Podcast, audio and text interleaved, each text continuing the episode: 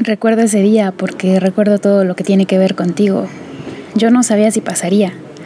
No sabía que me gustabas, que me gustaba tu cabello y que quería pasar mis manos por encima de él y que quería sentir tus cabellos entre las líneas de mis dedos. Yo no sabía que tú pensabas en mí.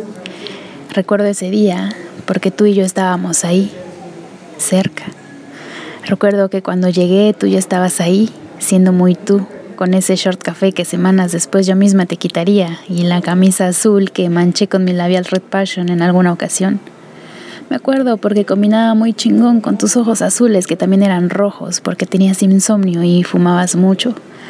Qué cagado que vistieras tan informal para un evento tan importante. Creo que por eso me gustas.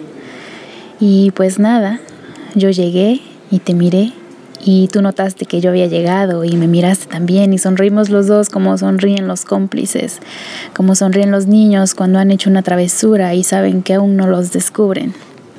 Cuando llegué, tú ya estabas en el podio, listo para presentar tu nueva obra y empezaste a hablar y no mames, tu voz, tu maldita voz, capaz de mojar mi mundo en un segundo.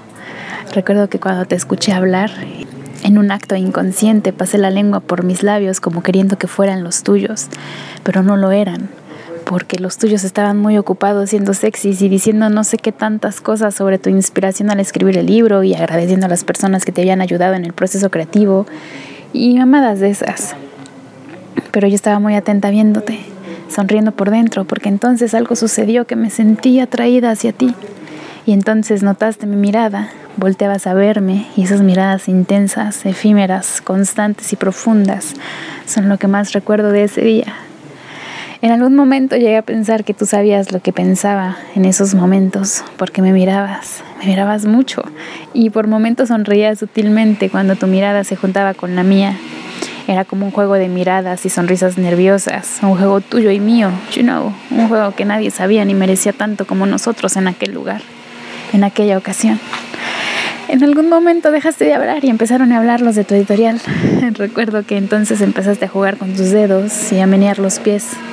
En realidad no sabías qué hacer con tus manos porque tus manos estaban incómodas, ansiosas, como queriendo estar junto a las mías.